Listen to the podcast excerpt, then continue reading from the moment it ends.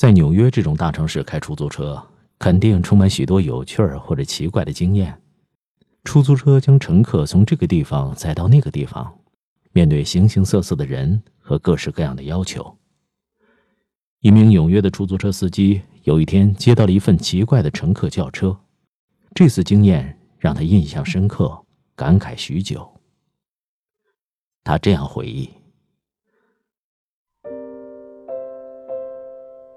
我接到电话要前往一个地址去拉客，到达地点以后，我摁了摁喇叭。”但是没人出来，我打了电话，但电话没有通，我开始有点不耐烦。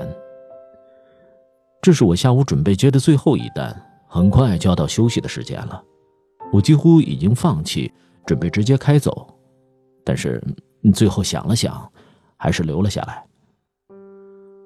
我等了一会儿，下车按了门铃，不久后，我听到一个苍老虚弱的声音说：“请等一下。”我在门口等了一阵，大门才慢慢的打开。我看见一个娇小的老太太站在那儿，我猜她至少有九十岁了。她手上拿着一个小行李箱。我向内瞄了一眼，惊讶的发现公寓内的景象。那里看起来简直像是没人居住，所有的家具都盖上了布，四面墙光秃秃的，没有时钟，没有装饰，没有照片或画。呃，什么都没有。我只看到了角落堆了一个箱子，里面都是老照片和纪念品。年轻人，可以麻烦你帮我把行李箱拿上车吗？老太太对我说。我将行李放进后备箱后，然后回来扶她的手臂，带她慢慢下楼，走向车子。呃，她感谢我的帮忙。我说：“这是我应该的，我对乘客都对我自己的妈妈一样。”老太太笑了笑：“哦，你真是个好人。”她坐进车子，给了我一张地址，并要求我不要走市中心的路。不走市中心的路，那我们会走很多冤枉路。没关系，我不赶时间。我要去的是安宁疗养院。他的话让我有些吃惊。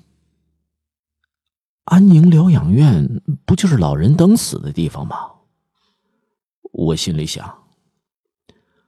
我没什么亲人，医生说我剩下的时间不多了。那一瞬间，我决定关上里程表。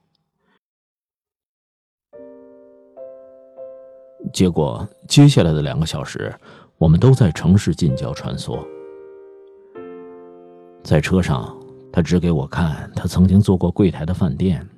我们经过许多不同的地方，她和她丈夫早年住过的房子，还有一个他年轻时曾去的舞厅。经过某些街道时，他也会请我开慢点儿，好奇的从窗户内张望，什么话都没有说。我们几乎绕了整个下午和傍晚，直到老太太终于说：“我累了，我们前往目的地吧。”在前往疗养院的路上，我们一句话都没有说。安宁疗养院比我想象的还要小。抵达后，有两名护士出来迎接我们，他们拿了一张轮椅，我搬着老人的行李。呃，司机，这趟车总共多少钱？他一边问，一边翻着手提包。呃，不用钱。哦，那怎么行？你也要养家。呃，我还有其他乘客的。我笑着对他说。我几乎来不及思考，就给了他一个拥抱。他紧紧的抱住我。你让一个人生几乎走到最后几步路的老人感到十分幸福。谢谢你。他红着眼眶说道。我和他握了手道别。在回程的路上，我发现自己在市中心漫无目的的四处游荡。我不想和任何人说话，也提不起继续拉客的精神。我一直在思考：如果那时我找不到人，就直接开走了，他该怎么办？现在，当我回想起那一天，我仍然相信我做了重要而且正确的决定。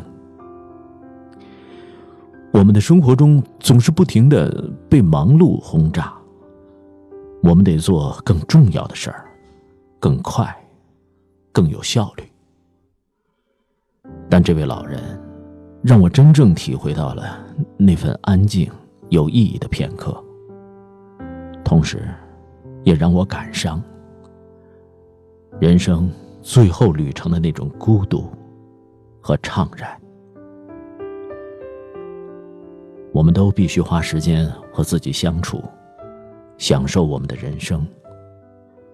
我们都应该在急忙按喇叭的时候，更有耐心的等待，然后，或许我们才会看到真正重要的事情。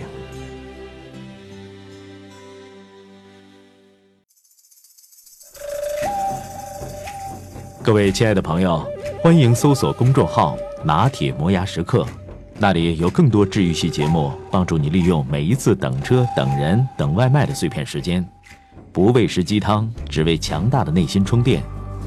公众号 “n t m y f m”，“n t” 就是拿铁的拼音字头，后边的四个字母是 “my f m”，中间没有空格。输入中文六个字。拿铁磨牙时刻，认准蓝色咖啡杯标识，欢迎你的加入。